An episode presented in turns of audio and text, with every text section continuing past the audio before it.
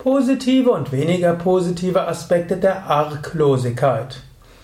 Arglosigkeit ist ein interessantes Wort. Arglosigkeit kommt von dem Adjektiv arglos und arg ist alles, was schlecht und nicht gut ist. etwas kann im Argen liegen, das heißt, es ist irgendwo nicht gelöst, oder es gibt einen arglistigen Menschen, jemand, der irgendwo Böses im Schilde führt. Arglos kann zwei Sachen heißen. Arglos kann heißen, dass du selbst nichts Böses im Schilde führst. Arglos kann auch heißen, du denkst, niemand anderes führt etwas Böses im Schilde. In diesem Sinne ist Arglosigkeit so etwas wie Naivität. Arglosigkeit im einen Sinne, selbst nicht Böses im Schilde führen, das ist in jedem Fall etwas, was im Yoga sehr hoch geschätzt wird.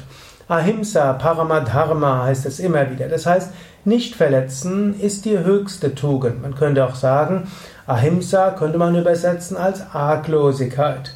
Du willst keinem Menschen etwas Schlechtes tun. Und es ist ein großer Vorsatz von dir, möge alles, was ich tun, zum Wohl anderer beitragen. Möge ich das Glück in der Welt erhöhen und das Leid in der Welt senken. Das ist eine, ein Begriff der Arglosigkeit. Grundsätzlich der Wunsch, Gutes zu tun. Arglosigkeit hat aber auch noch eine weitere Bedeutung. Arglosigkeit kann auch heißen, dass man denkt, ja, alle anderen sind auch so und wollen nur Gutes tun. Man geht ganz arglos irgendwo in seine neue Arbeitsstelle und ja, hat sich dort beworben und versteht nicht, warum die Kollegen so ein bisschen zurückhaltend sind. Hm, vielleicht haben die Kollegen Angst um ihre Position, vielleicht wollten andere deine Stelle haben. Vielleicht ist ihr hm, irgendjemand aus der Firma rausgemobbt worden und du ersetzt den Platz und so kommst du dort ganz arglos hin und weißt gar nicht, was dir, dich erwartet. Diese Art von Arglosigkeit kann dich verletzbar machen, aber ich meine, sie hat trotzdem etwas Gutes. Eine gewisse Arglosigkeit und einfach davon auszugehen, alle Menschen meinen es gut.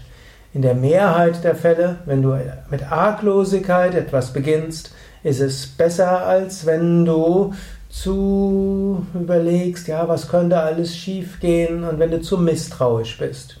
Denn es gibt auch die sogenannte sich selbst erfüllende Prophezeiung. Wenn du anderen mit Misstrauen begegnest, werden sie dir auch mit Misstrauen begegnen. Wenn du anderen mit Arglosigkeit begegnest, werden andere vielleicht dir auch ihr Wohlwollen entgegenbringen. Aber Arglosigkeit sollte auch gekoppelt sein mit etwas Weisheit und mit etwas Verständnis für die menschliche Natur. Geh davon aus, Menschen meinen es grundsätzlich gut. Aber Menschen haben auch schon ihre Erfahrungen gemacht und sie sind auch geprägt worden von ihren Erfahrungen.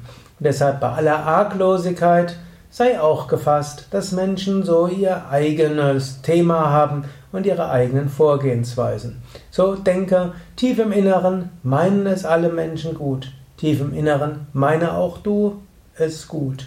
Und wenn du so vorgehst, hm, dann wirst du keiner Feindschaft begegnen. Patanjali sagt ja im Yoga Sutra, ein Mensch, der fest verankert ist in Ahimsa, der begegnet keiner Feindschaft. Was nicht heißt, dass nicht andere ihnen auch mal was Schlechtes antun wollen. Aber Jesus selbst hat auch am Kreuz gesagt, Vater, vergib ihnen, denn sie wissen nicht, was sie tun. Die Menschen haben ihm übelst mitgespielt, gefoltert, gemartert, unglaubliche Schmerzen zugefügt, ans Kreuz geschlagen, ein grausamer Tod. Aber Jesus konnte kein Übles in den Menschen sehen. Er hat nur gesagt, Vater, vergib ihnen, sie wissen nicht, was sie tun. Er hatte keine Feindschaft dort gesehen. Er hatte nur gesehen, dass Menschen etwas tun, von dem sie nicht wissen, was es ist.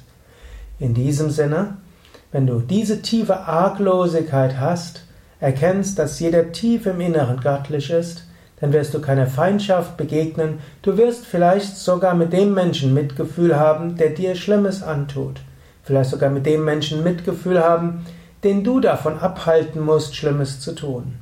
All das sind wichtige Aspekte der Arglosigkeit, Arglosigkeit verstanden im Sinne von Ahimsa, nicht verletzen.